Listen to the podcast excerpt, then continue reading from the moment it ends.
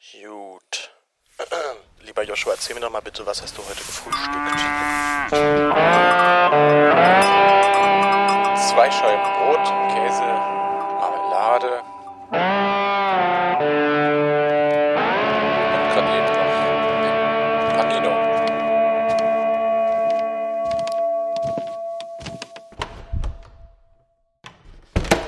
Und damit herzlich willkommen, liebe Hörerinnen und Hörer, zur insgesamt vierten Ausgabe des Reutcast. Einmal im Monat spreche ich mit einem meiner Mitschülerinnen oder Mitschüler darüber, was wir hier in diesem Monat in der Reportageschule Reutling so gelernt haben, was wir so gemacht haben. Und heute sitzt mir der Joshua Kocher gegenüber. Hallo Joshua. Hallo Paul. Wir wollen gleich noch später ähm, ein bisschen darüber reden, nicht nur was wir in der Schule gemacht haben. Du hast ja auch wieder ein Thema mitgebracht, worüber ich mich sehr freue. Und ich möchte auch immer noch diese Gelegenheit nutzen, mich bei all den Leuten zu bedanken, die mir dieses Jahr hier finanzieren. Wir nehmen diese Aufnahme relativ früh im Monat gerade auf. Es ist der 14. April, ein Mittwoch ist es. Es ist relativ kaltes Wetter draußen. Der April hat sich nochmal richtig von seiner schlechtesten Seite gezeigt. Äh, nichtsdestotrotz nutzen wir natürlich die Gelegenheit, um erstmal bei allen Leuten fröhlich und äh, kräftig Danke zu sagen. Es fällt dieses Mal ein bisschen knapper aus, weil ich es nicht mehr geschafft habe, mir die Kontoauszüge noch zu ziehen. Deswegen gibt es jetzt hier nur eine kleine ähm, eine kleine Auswahl an Förderinnen und Fördern, die mich über PayPal unterstützt haben. Da fangen wir erstmal mit Enno Lenze, der hat mir 50 Euro geschickt. Vielen lieben Dank dafür. Enno ist ein Kollege von mir, der äh, ist, äh, ich, ich habe es immer nicht ganz verstanden, ehrlich gesagt, was der macht. Der hat so wie so, so einen Story-Bunker in Berlin, hat er wie so eine Art Museum. Crazy Typ und wirklich so der der wirklich das, äh, der Vorzeigereporter, der dann auch in Kriegsgebiete und Krisengebiete fährt. Also Klingt schon mal geil, ne? ja, es ist auch echt ein äh, starker Typ und es ist, glaube ich, das zweite oder dritte Mal, dass er mir jetzt hier Geld schenkt. Also Enno, lieben Dank an der Stelle. Carsten Stürmer hat auch mitgemacht mit 10 Euro, genauso wie Christian Kaltepot. Cooler Name. Peter Tissen hat 10 gespendet, Oliver Rotsch hat 20 auf äh, den Tisch gepackt. Max Fabian Thomas hat ebenfalls 10 gespendet und dann gab es noch was sehr Lustiges, nämlich ein alter Schulfreund von mir, Oskar Krüger hat mir irgendwann äh, Geld überwiesen. Oskar Krüger ist nun wirklich so ein Allerweltsname, dass ich es erstmal nicht zuordnen konnte. Aber erstmal habe ich mich einfach nur gefreut, denn er hat mir einfach sage und schreibe 500 Euro gespendet und schickte mir dann bei Instagram eine Nachricht, ey Paul, du, ich habe versehentlich eine 0 zu 4 dran gehängt. ähm, ich habe natürlich sofort ihn geblockt und gesagt, kannst mich mal. Nein, natürlich nicht. Ich habe hab ihm dann um, umgehend den Betrag zurücküberwiesen. Leider hat Paper auch mit der ganzen Sache ordentlich was verdient. Blöd gelaufen, aber danke, lieber Oskar, auch für die 50 Euro. Die freuen mich sehr. Und ich glaube, er ist Krankenpfleger. Also der, Ja, krass.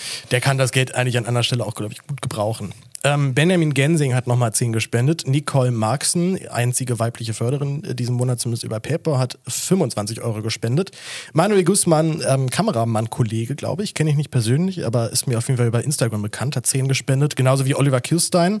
Dann gibt es noch einzelne Spenden von einem gewissen Yves Bellinghausen. Ah, den kennen wir. Den kennen wir, aber da ging es auch, glaube ich, nicht darum, äh, dass er mir für meine Stiftung 24 was spenden wollte, sondern äh, das sind dann immer so die, was ich, er gibt mal Pizza aus, dann schicke ich ihm was zurück und so weiter.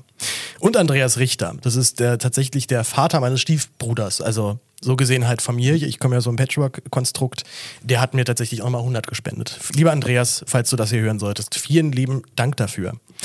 Und tatsächlich hat sich noch eine Art Förderer aufgetan in den letzten Wochen, nämlich ähm, das Neue Deutschland hat mich jetzt schon zweimal angefragt, ähm, ob ich nicht über sie, äh, für sie schreiben möchte, über die Querdenkerbewegung, wo ich ja weiterhin ähm, in ähm, großer Regelmäßigkeit auf diesen Demos rumlatsche. Das kriegst du ja auch immer so ein bisschen mit, ne? Ja, genau. Ich habe gesehen, ähm, bei Instagram warst du in der Story vom, vom ZAP Medienmagazin. Was hat's denn damit auf sich? Ja, nett. Ich habe die Kollegen von ZAP tatsächlich schon vor ein paar Monaten mal kennengelernt. Ähm, insbesondere den Nils Altland, ähm, der, ich glaube, das war im September, das erste bis jetzt auch einzige Mal mitbekommen hat, wo ich richtig Stress hatte mit meinen Queries, äh, wo ich echt dachte, jetzt kriege ich hier auf die Schnauze. Wo war das? Das war in Berlin vor dem Kosmos. Da haben die, ähm, da war der, das glaube ich, World Health Summit Forum oder sowas. Und die haben natürlich vermutet, dass dort äh, ich Teile der neuen Weltordnung treffen und äh, fiese Pläne aushacken und sind dann vor diesem Kosmos, dieser äh, Multifunktionshalle in Berlin-Friedrichshain aufmarschiert. Es war gar nicht so eine große Demo, aber das war, es hatte so einen sehr eigenartigen Vibe da auf einmal. Also ich war auf einmal so umringt von so zehn wütenden Männern, die alle auf mich eingeredet haben und einer mir nochmal erklärte, dass ja Schwarz-Weiß-Rot voll, voll okay ist und ich soll mich mal nicht so haben. Ähm, ich bin, glaube ich, nur aus der Situation rausgekommen, indem ich so die einzige einigermaßen vernünftige Person dort in der Runde einfach so mir rausgegriffen habe nach dem Motto, lass doch mal kurz abseits ein bisschen reden. Und dann hatte sich dieser Pulk relativ schnell aufgelöst. Aber ähm, Nils Eitland von Zapp bekam mich halt nur mit, wie ich aus diesem Pulk einmal rausrannte und äh, völlig drüber war, weil ich echt dachte, jetzt, äh, jetzt, jetzt knallt's hier gleich. Und die haben mich am vergangenen Sonntag in Frankfurt begleitet, äh, waren zumindest dabei, haben sich auch ein bisschen angeguckt, was dort passiert. Da ist ja Querdenken aufmarschiert und wollten eigentlich vor dem Hessischen Rundfunk demonstrieren. Dann hat die Stadt aber gesagt, nee, nee, das geht aber gar nicht. Und dann mussten sie in einen Park am Stadtrand ausweichen und die Stimmung war relativ beschissen, weil das Wetter war nicht gut und alle hatten irgendwann so ein bisschen schlechte Laune. Das heißt, eine Dokumentation über Querdenken mit dir als ein Protagonist oder als der Haupt? Und ich glaube, als ein Protagonist. Die, okay. äh, ich glaube, das kommt heute Abend irgendwann im Laufe des ähm, frühen Abends, glaube ich, wird das ausgestrahlt. Ich bin selber sehr gespannt. Das ist immer sehr eigenartig, wenn man sich dann auf einmal selbst irgendwie so im, oh ja. in so einem Fernsehen sieht. Bin so ein bisschen abgehärtet dadurch, jetzt, dass ich zumindest weiß, wie meine Stimme immer klingt. Ähm, aber man hat ja auch da keine Hoheit, was jetzt da reingeschnitten wird. Ich hoffe, ich habe keinen Scheiß erzählt. ich bin gespannt. Also das heißt, heute 15. April? Genau. Äh, 14. 14. April. April, ja. Das heißt, wenn der Podcast ausgestrahlt wird in der Mediathek. Ist hoffentlich schon, ähm, ist es hoffentlich schon zu finden, ja. Okay. Ich gehe ich geh doch mal stark davon aus. Die von Zap sind da eigentlich immer ziemlich cool. Ist ja auch ein Medienmagazin. Von ja. daher müssen wir eigentlich, sollte man nicht erwarten, dass das auch klappt. Genau, das Neue Deutschland ist jetzt ein äh, neuer Auftraggeber von mir. Ähm, das ist tatsächlich, muss man leider sagen, das sind die, sind die Gehälter so, so dünn, dass es man fast eigentlich als Aufwandsentschädigung eher auffassen muss, als jetzt als wirkliches Gehalt. Ähm, aber gut, ähm, meine, meine Mutter als alter Ossi hat sich natürlich ich, würd, ich kann jetzt nicht sagen gefreut, weil sie natürlich das neue Deutschland auch aus ganz anderen Zeiten kennt. Mhm. Äh, weiß nicht, hast du eine Verbindung zum neuen Deutschland? Hast du mit der Zeit nochmal was zu tun gehabt? Überhaupt nicht, ne. Du bist ja auch Freiburger, ne? Also ja, bei uns gibt es, glaube ich, eine Zeitung, die Badische Zeitung, bei der ich gearbeitet habe. Ähm, und dann, dann hört es auf, ja. Die Taz liest man noch ein bisschen, ja, aber dann. Die ist bekannt doch zumindest dort in der Region. Auf jeden Fall, zumindest in den ähm, linksalternativen, linksgrünen Stadtvierteln, ja. Und, aber Neues Deutschland kriegt man dort nicht. Oder ist, aber war dir die Zeitung Begriff davor? Also kanntest du die? Mm, nee. Es war, glaube ich, nicht. ich glaube, es war die zweitauflagenstärkste Zeitung der DDR äh, hinter der Chemnitzer Freien Presse. Mhm. Und wenn ich richtig weiß, war es das Hauptparteiorgan der SED. Ah ja. Naja. Ja, das, äh, Wie das, schreibe ich jetzt? Ich glaube, weiter von der DDR weg als äh, in Freiburg kann man nicht sein. auch, auch äh, ja, zumindest auch, auch inhaltlich wahrscheinlich. Ne? Ja.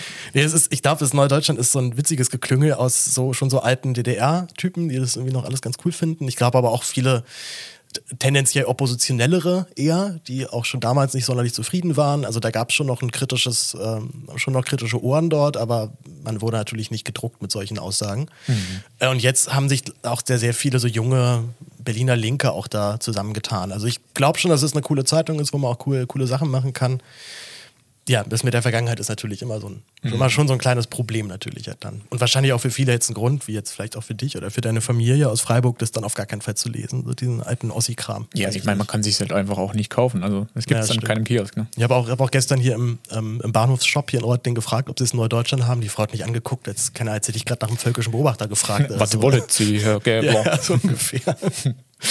Wollen wir ein bisschen drüber quatschen, was wir diesen Monat so gemacht haben? Wir ja, sind ja jetzt ja, ich glaube, knappe drei Wochen hinter der letzten Aufnahme mit äh, Charlotte Köhler. Ähm, was ist so passiert? Was ähm, ist dir auf jeden Fall noch hängen geblieben aus den letzten paar Wochen?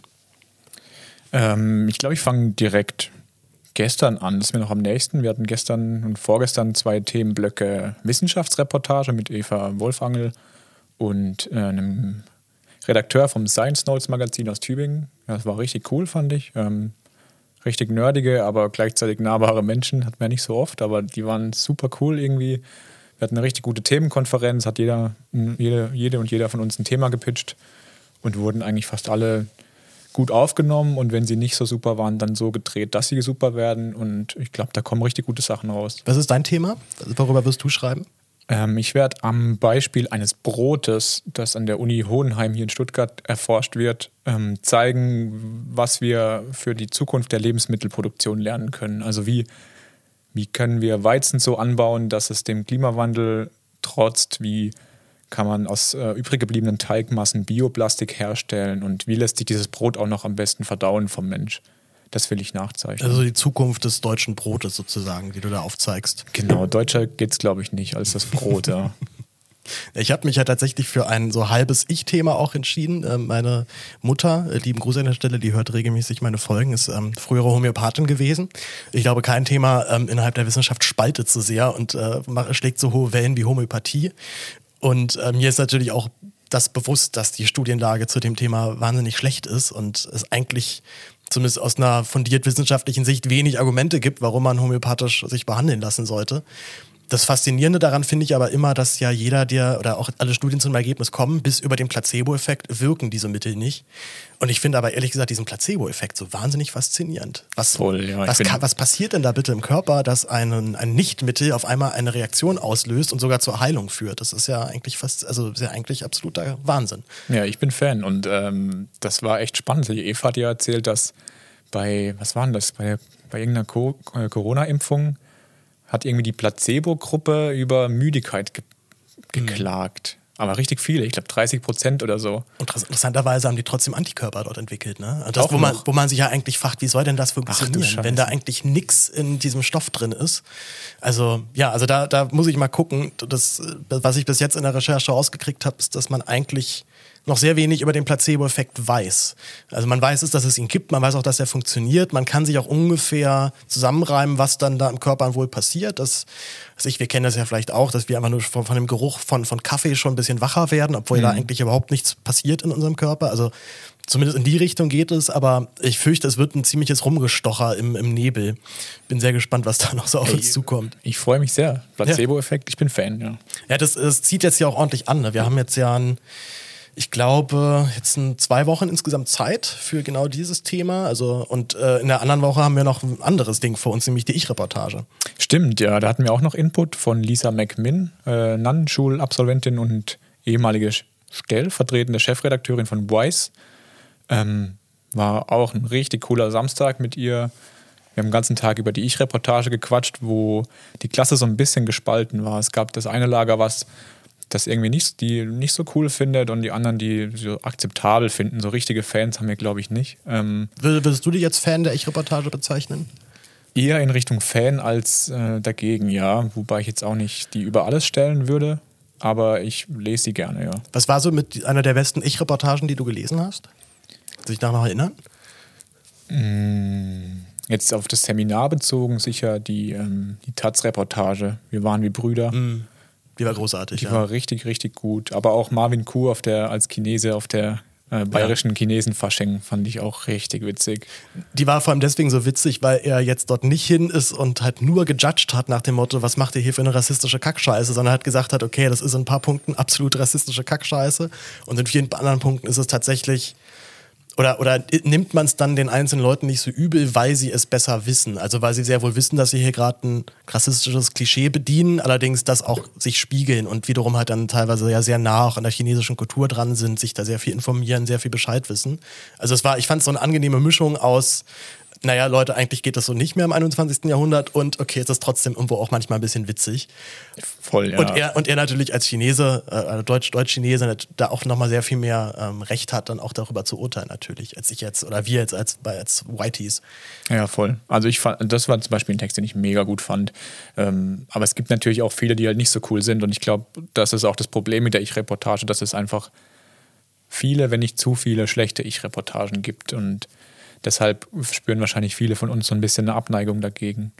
Ja, ich habe äh, vor allem im Videobereich nerven mich diese, diese Ich-Bezogenheit immer sehr. Also ich finde gerade bei Texten, wenn es wirklich was mit einem selber zu tun hat und das gar nicht anders geht, außer es aus, aus seiner eigenen Sicht zu beschreiben, finde ich auch, dass man das definitiv mal machen kann. Aber gerade, ich, ich erinnere mich immer noch an eine Y-Kollektiv-Reportage schon ein paar Jahre her aus äh, Belgrad, die mich tatsächlich auch damals inspiriert hat, selber dann nach Belgrad zu fahren und dort eine Reportage zu drehen.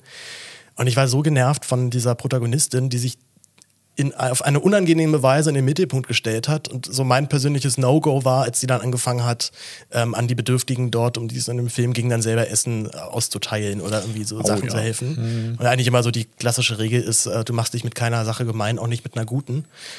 Und ich das ja manchmal auch nicht brauche, dass mir jetzt nochmal das der, der Protagonist oder die Protagonistin erklärt, wie betroffen sie gerade davon ist. So, das kann ich mir dann ungefähr schon selber zusammenreimen. Ja, und oft braucht es ich halt auch einfach nicht. Also wenn, ich finde, eine gute Ich-Reportage macht aus, dass das Ich einfach notwendig erscheint. Und das ist halt in so vielen Fällen einfach nicht der Fall. Ich glaube, das ist genau das Problem, was wir damit haben. Ja. Ein letzter Punkt noch zu dem, was wir in der Schule gemacht haben, sind die Interviews. Das hatten wir beim letzten Mal mit Charlotte auch schon kurz einmal angerissen. Ähm, ich habe tatsächlich eine Stunde bevor wir diese Aufnahme begonnen haben, eine Zusage bekommen für meine Interviewpartnerin, nämlich Yay. Rit, yay, Rita Falk. Ähm, kannte ich davor ehrlicherweise auch fast gar nicht. Die ist äh, Krimi-Autorin, schreibt diese Eberhofer-Krimireihe. Ich weiß nicht, kannte, kanntest du sie davor eigentlich? Ich kannte diese, diese, diese komischen Plakate, die jetzt auch hier in Reutlingen zum Beispiel am Kino hängen. Die wurden ja alle verfilmt, glaube ich, die Bücher. Und halt alles so schön klischee-bayerisch mit Schweinshaxen und was weiß ich, Dorfpolizist Ja, ja. in Lederjacke und so. Ja, war mir jetzt nicht unsympathisch, aber ich habe mir jetzt auch nie angeschaut, muss ich sagen. Ich habe mir tatsächlich den ersten Film angeguckt und ich finde, also er hat definitiv seine Stärken. Ich, also ich, ich kann auf jeden Fall gut nachvollziehen, warum das so erfolgreich ist, gerade weil sie eine sehr lockere, angenehme Schreiber hat. Ähm, der Humor ist teilweise sehr derbe, also wirklich richtig, richtig heftig. Ich war selbst überrascht dann davon, wenn dann irgendwie irgendein ein Typ sich vor, vor irgendwie, irgendwie auf die Zugleise gelegt hat und es nicht ganz klar ist, war es jetzt ein Mord, war es Selbstmord und dann wird so der Kopf so rumgereicht und dann macht doch einer irgendwie so einen lustigen Witz über den, äh, dass das ja irgendwie der Kopf von, also wirklich richtig, richtig grotesk, dass ich Ja, da ja, ja, jetzt ja. mal zusammenzuckt und das eigentlich nicht in so einem ja doch eher seichten bayerischen Provinzkrimi dann erwartet. Ähm, jetzt haben wir mit Julia Prosinger und Norbert Thommer vom Tagesspiegel wahnsinnig langes Seminar auch dazu gemacht.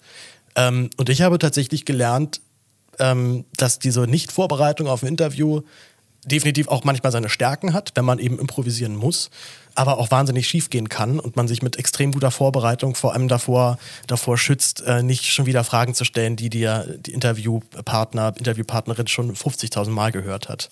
Ja, genau, man kann halt mega tief einsteigen. Das haben wir auch jetzt gemerkt, ähm, der Yves Bellinghausen, der auch schon hier war, und ich.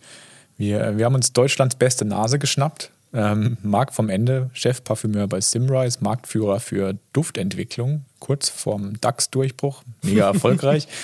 ähm, spannender Typ irgendwie und da ist man natürlich auch versucht, so Wissensfragen zu stellen, irgendwie, wie, wie entwickelt man ein Parfüm oder wie, keine Ahnung, wie, wie ist die Technik der Nase so in die Richtung. Aber wenn man sich da überall einliest, dann kann man so richtig schön tief reintauchen und mit ihm über Akkorde reden, zum Beispiel, dass Erdbeergeruch und Zuckerwattengeruch frisches Gras ergibt.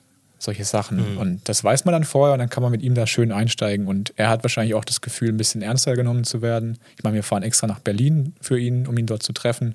Gibt es eine Frage in eurem Fragenkatalog, auf die du dich schon richtig freust, die ihm zu stellen, du von der Antwort immer sehr gespannt bist? Ja, wir haben ähm, erfahren, dass Kanye West seiner inzwischen Ex-Frau äh, Kim Kardashian ein Hologramm ihres verstorbenen Vaters geschenkt hat. Und wir haben uns gefragt, ähm, kann man auch den Geruch des Vaters wiederherstellen? Also ein bisschen in, in äh, Grenouille von Süßkind reingegrätscht. Ähm, kann man einen Menschen parfümieren? Das ist, glaube ich, die Frage, die so im Raum schwebt. Ohne, ohne dass man denjenigen äh, tötet und die Haare absäbelt und dann in, in, in Öl oder in Fett irgendwie ein, ein, äh, einsaut und dann das alles abzieht. Ich glaube, das wäre der Punkt, an dem wir aus seiner Wohnung in Spandau verschwinden werden. Wenn er sagt, ihr riecht so gut, ihr beiden, wollt ihr nicht kurz noch hier bleiben oder so? ja, nee, das, das, das wollen wir nicht. Ähm, ansonsten gibt's noch so Reutling-mäßiges Neues. Also bei mir in meiner Wohnung, in der WG, in der ich wohne, ist jetzt schon seit drei Wochen haben wir kein, kein Gas, weil ähm, da irgendwelche Sachen mit den äh, Abbuchungen wohl nicht so funktioniert haben, wie sie sollten. Und die, ähm, also wenn, wenn der Gerichtsvollzieher kommt und die alles abstellt, dann darf er zwar alles abstellen, aber er darf es nicht wieder anstellen. Da muss man sich schon selber drum kümmern. Und jetzt äh, stellt sich langsam raus, dass der Boiler bei uns einfach so alt ist, dass keine Gasfirma der Welt den jetzt einfach anmachen möchte, weil sie Sorge haben, dass ihr sie dann äh, Ärger kriegen, falls das Ding irgendwie durch die Ohren fliegt. Deswegen ist es bei mir in der Bude gerade arschkalt. Und es ergibt sich das schöne Bild, dass Paul und Yves äh, so gut wie jeden zweiten Tag äh, die Treppe hochkriechen bei uns, um bei uns duschen zu können Ja. und immer Ja. mega unangenehm sich fühlen, aber sie sind natürlich immer willkommen. Ach, es, es geht eigentlich inzwischen. Also äh, es ist, man fühlt sich halt immer nur so wie so ein, wie so ein Idiot, wenn man, äh, wenn, wenn man bei anderen, bei fremden Leuten duschen muss. Ja, es hat ja hoffentlich bald ein Ende. Das, äh, also das für euch hoffentlich. hoffen. Naja, wir werden mal gucken. Der Podcast geht ja irgendwie in zwei Wochen online. mal sehen. Wenn, wenn es bis dahin immer noch nicht ist, dann, äh, dann mache ich, glaube ich, da aber auch mal eine Ansage, weil irgendwann, irgendwann reicht es ja auch mal. Aber noch stinkt Paul nicht, Es, zumindest. es, ich habe mich, auch- hab mich auch mit Ex eingesprüht. Äh, das hat mir die Werbung immer gesagt, dass man damit auch bei Frauen extrem attraktiv äh, Deo-Dusche, ja, kommt ja, gut. genau. Nee, aber na, Hauptsache man stinkt halt nicht und solange man sich selber jetzt nicht unangenehm findet, finde ich, geht's ja auch eigentlich noch. Ähm, ansonsten, ne, das Wetter, hatten wir ja schon gesagt, ist relativ scheiße.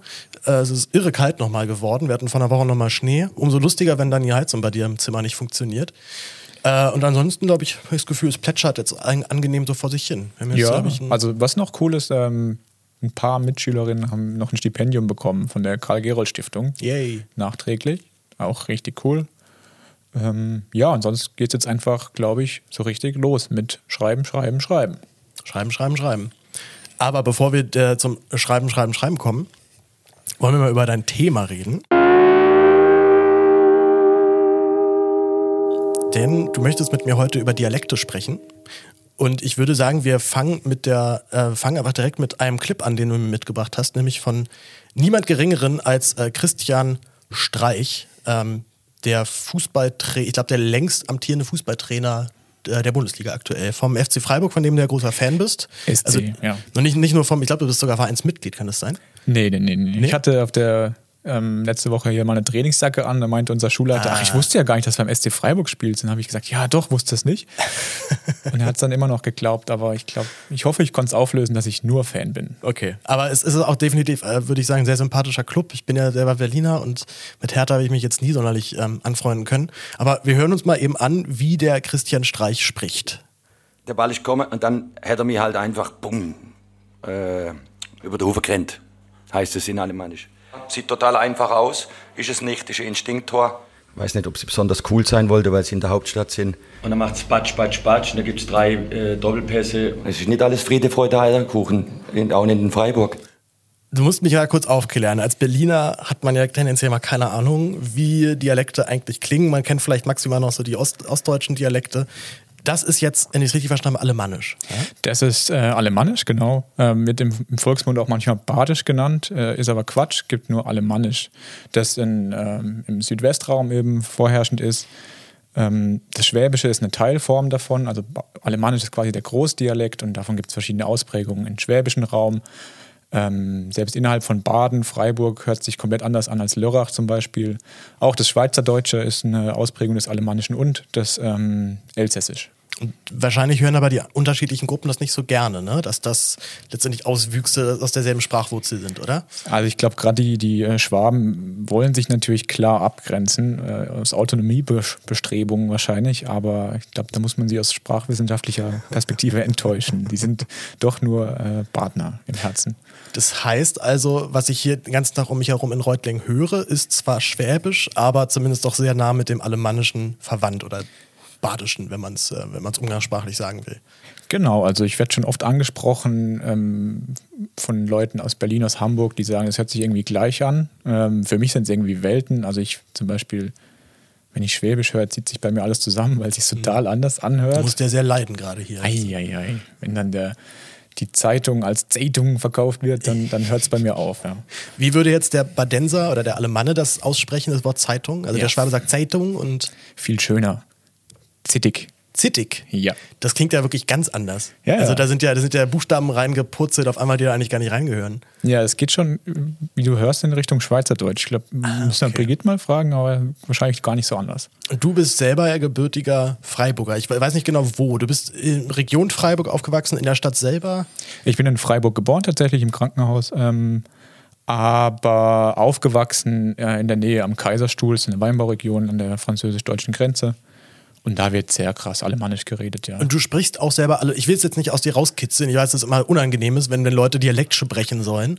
Ähm, aber du kannst, kannst du mir einen, einen badensischen, einen alemannischen Satz einmal kurz vorsprechen, möglichst so, dass ich ihn nicht verstehe. Ich, ich glaube, egal was ich jetzt sagen würde, wird mich gar nicht verstehen. Ich habe es tatsächlich verstanden, verstoh. Jawohl. Ähm, wie gesagt, ne, ich, wie gesagt, Be- Berliner kennen das halt nicht. Ich selber bin ja auch Westberliner. Das heißt, ich kann zwar Berlinern, aber es ist nicht unbedingt äh, mein Naturell. Also ich bin zwar auch im Ossi-Haushalt äh, groß geworden und ich glaube, mit am meisten Berlinerisch oder mein Berlinerisch geprägt hat das letzte Jahr oder die letzten anderthalb Jahre, wo ich bei Jung Naiv gearbeitet habe. Und unser Producer Tyler, Alexander Tyler, der, ähm, der ist Hardcore-Berliner, der kommt aus Hohenschönhausen. Und da wird halt richtig Hardcore-Berliner den ganzen Tag. Also das ist halt dann alter Ostteil und da ist das noch sehr viel mehr Alltag, dass du Berlinerst. Ähm, je tiefer du nach Westberlin vordringst, desto weniger wird Berlinert, einfach weil es tendenziell eher so der Pöbeldialekt war. Da wollte man nichts mit zu tun haben. Wiederum in der DDR war das ein guter Ton, dass du halt einen Arbeiterdialekt gesprochen hast. Ähm, jetzt wäre das nächste Ping. Es ist denn, ist denn das Alemannische nun wirklich auch eine eigene Sprache oder ist es auch eine sogenannte, ähm, eine, eine sogenannte Mundart, wie ja zum Beispiel auch das Berlinerische?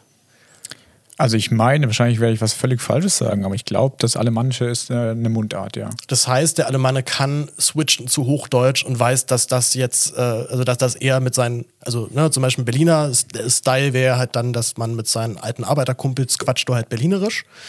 Ähm, und sobald du diese Peer Group verlässt, wird dein, dein Deutsch wieder anders oder nähert sich wieder mehr dem Hochdeutsch an, weil du eben nicht mehr in deiner, deiner soziokulturellen Gruppe unterwegs bist. Also es gibt, glaube ich, tatsächlich auch von der Landesregierung bezahlte Autoaufkleber, wo drauf steht, mir könne alles außer Hochdeutsch. Ähm, man merkt es ja bei mir selber, ich habe das Hochdeutsche abtrainiert oder mir wurde es abtrainiert, sagen wir es so. Also es fängt schon in der Grundschule an, dass man halt, ähm, ja, das Dialekt halt nicht so gern gesehen wird.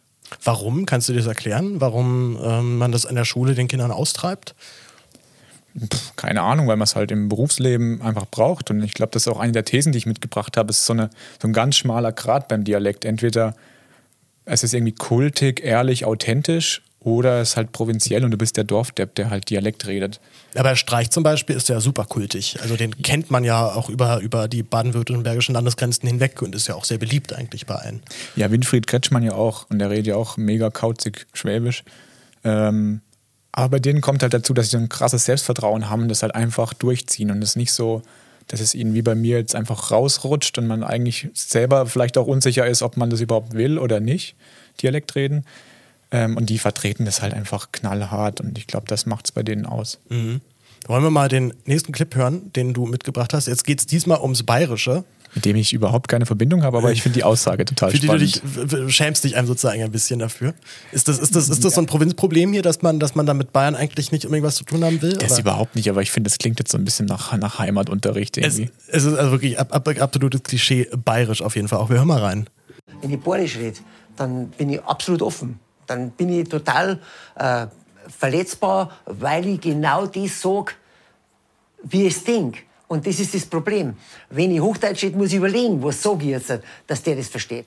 Ich habe es verstanden tatsächlich. Ja, und voll. Und ich, ich würde auch ihm äh, das unterschreiben, dass äh, er wahrscheinlich, würde er jetzt Hochdeutsch reden, sich sehr verstellen müsste, wenn er dasselbe sagt. Ja, genau, das ist das Ding. Ich habe so eine Art inneren Konflikt mitgebracht. Ich meine, das haben wir bei der Ich-Reportage gelernt. Und yeah, yeah. da ich jetzt mich selbst zum Thema hier mache, ist das genau das.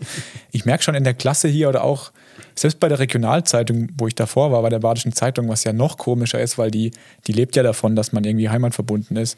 Selbst da fiel es mir irgendwie schwer, für mich so die Sprache zu finden. Ich bin jetzt überhaupt nicht der Typ, der jetzt in dem Alltag mega alemannisch schwätzt die ganze Zeit, sondern ich habe so ein paar, ja, bei mir rutscht das so ab und zu mal durch, wenn ich dann irgendwie ich sag oder Meinsch oder Kant, so die Richtung, da rutscht das durch, aber sonst habe ich mir das ja schon abtrainiert.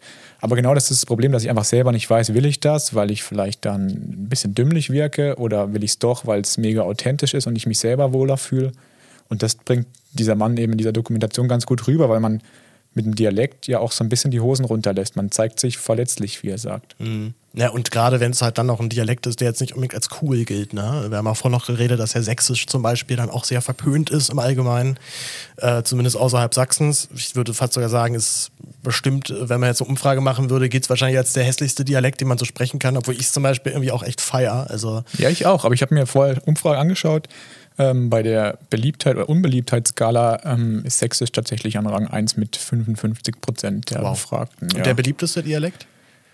Ähm, das war, glaube ich, bayerisch. Tatsache. Bayerisch, ja. Es sind einfach so viele, vielleicht haben die einfach zu viel Macht.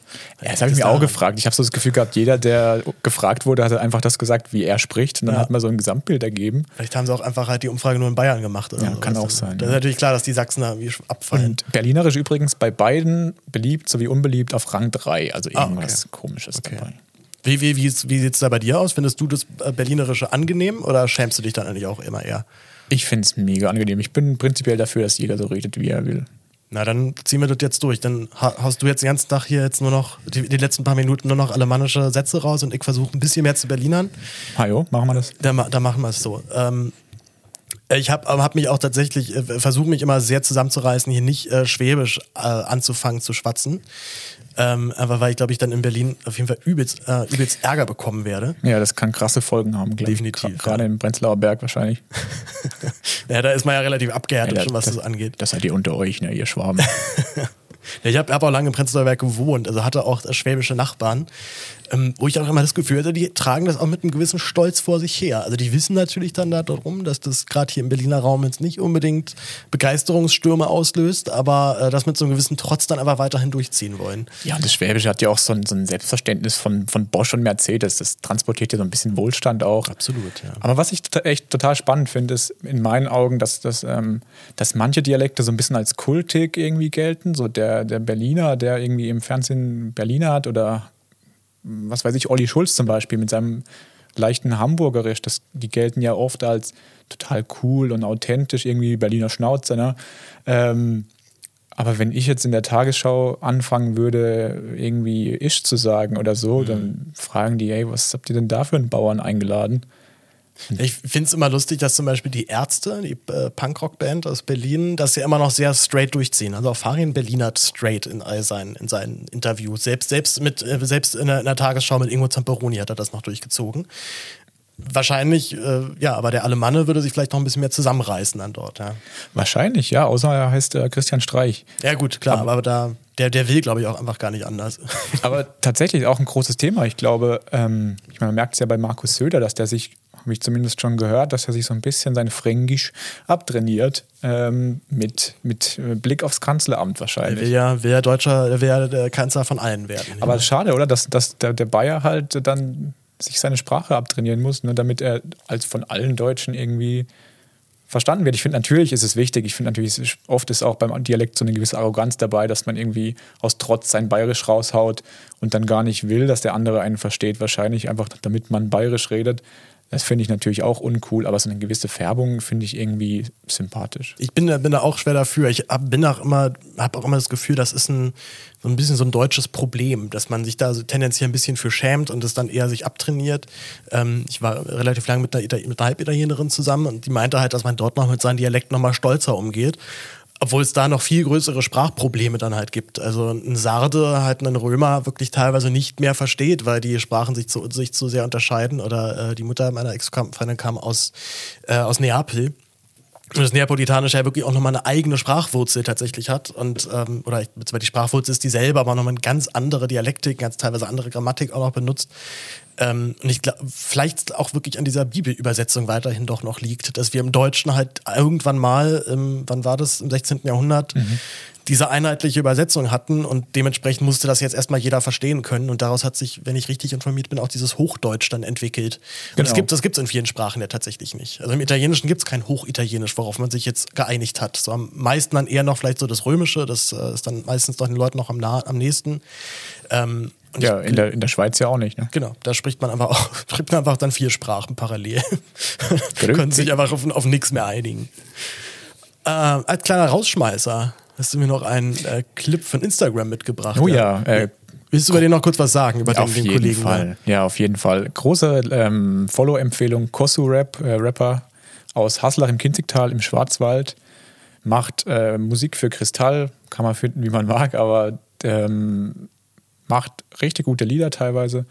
Und äh, fängt seit, ich weiß gar nicht, wie lange der das schon macht, ein halbes Jahr vielleicht, hat er begonnen auf Instagram und TikTok Werbung fürs Alemannische zu machen. Er ist ähm, äh, Person of Color und er äh, berichtet dadurch auch über Rassismuserfahrungen und macht es aber so unfassbar witzig. Und in dem Clip, das war der allererste, steht er an einer, an einer Haustür. Ich glaube, das muss man dazu sagen, weil sonst wird es echt schwer. Also er steht vor einer Haustür und will klingeln.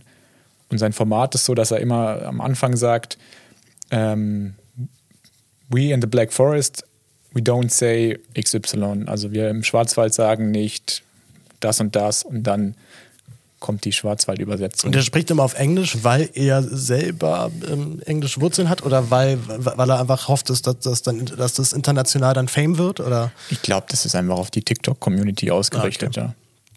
Das hören wir uns mal an. Er steht vor einer Haustür und will klingeln und äh, ja, es passiert dann tatsächlich Folgendes. In Germany, in the Black Forest, we don't say that bell doesn't ring. We say Säle Schell schält, nicht schäle sie lieber an Sällere Schell. Säle Schell schält. Das musst du mir einmal übersetzen. Ja, da habe ich tatsächlich nichts verstanden. das trainieren wir jetzt gleich noch den ganzen Tag. Äh, Zungenbrecher. Alles klar, hau raus. Er Was, sagt- aber erst erstmal, was hat er da gesagt überhaupt? Ich habe es nicht Er sagt, verstanden. Sally Shell, diese Klingel, schellt nicht, klingelt nicht. Ja. Shell ist sie, klingeln sie, Schelle sie. Schelle Okay. sie lieber an Sellere Shell. Also klingeln sie lieber an dieser Klingel. Also hat die falsche Klingel erwischt. Schelle sie lieber an Cellere Shell, weil Sally Shell Shelled. aber das Celle ist, steht dann für diese. Genau, Sally. Okay. Wo, wo kommt das her, frage ich mich dann immer. Also das, das, das klingt ja nun wirklich derartig weit, derart weit entfernt von, von dem, was wir so klassisch Hochdeutsch nennen. Boah, da muss man, glaube ich, ganz, ganz weit in die Vergangenheit reisen, aber Sally Ich finde Standard. ich find das bei Sprachen immer so faszinierend, weil ich mir eigentlich immer oft vorstelle, dass das ja nur dadurch angefangen hat, dass Leute angefangen haben, Sachen falsch auszusprechen. Weiß ich, also irgendwann kamen halt mal die Römer nach, äh, in, in, nach ins heutige Frankreich und haben halt ihr Latein mitgebracht und irgendwann haben die Franzosen angefangen, das komplett falsch auszusprechen, das Latein. Und dann ist irgendwann mal Französisch entstanden. Oder die komischen Italiener, die keinen Bock mehr hatten auf das Standardlatein, haben angefangen, das dann ein bisschen schicker und ein bisschen geschmeidiger auszusprechen und schwupps war Italienisch da. Ähm, ich finde es immer noch irre, wo dann letztendlich das so der, der Grund dafür liegt, dass man das in den bestimmten Teilen dort so ausspricht. Wahrscheinlich auch einfach Abgrenzung zu Nachbarorten. Also es ist bei uns ganz extrem, dass im, im Kaiserstuhl und im Schwarzwald, dass, dass jedes Dorf so seinen eigenen Dialekt hat. Ähm, das verschwindet jetzt zwar ein bisschen, dann weicht so ein bisschen so einem äh, Regio-Dialekt, aber ich glaube, das war auch ein Grund, dass man einfach anders klingen wollte als die Nachbarn. Was, was geben wir noch zum Schluss mit wollen? Bist du dafür, dass wir weiter mehr mit Dialekt sprechen oder freust du dich dann doch auch manchmal, dass du alle wieder verstehst? Ähm, ich bin natürlich dafür, dass wir uns erstmal alle verstehen und ich glaube, gerade auch für Menschen mit Migrationshintergrund, vielleicht ist es vielleicht gar nicht schlecht, wenn wir einfach so möglich ungefärbt wie möglich reden. Ähm, aber äh, prinzipiell bin ich schon dafür, aber ich bin auch nicht viel schlauer, ob ich es jetzt für mich entdecke oder nicht. Also ob ich das durchziehe oder nicht, aber ja, ich gehe auf jeden Fall gestärkt äh, in den Alltag.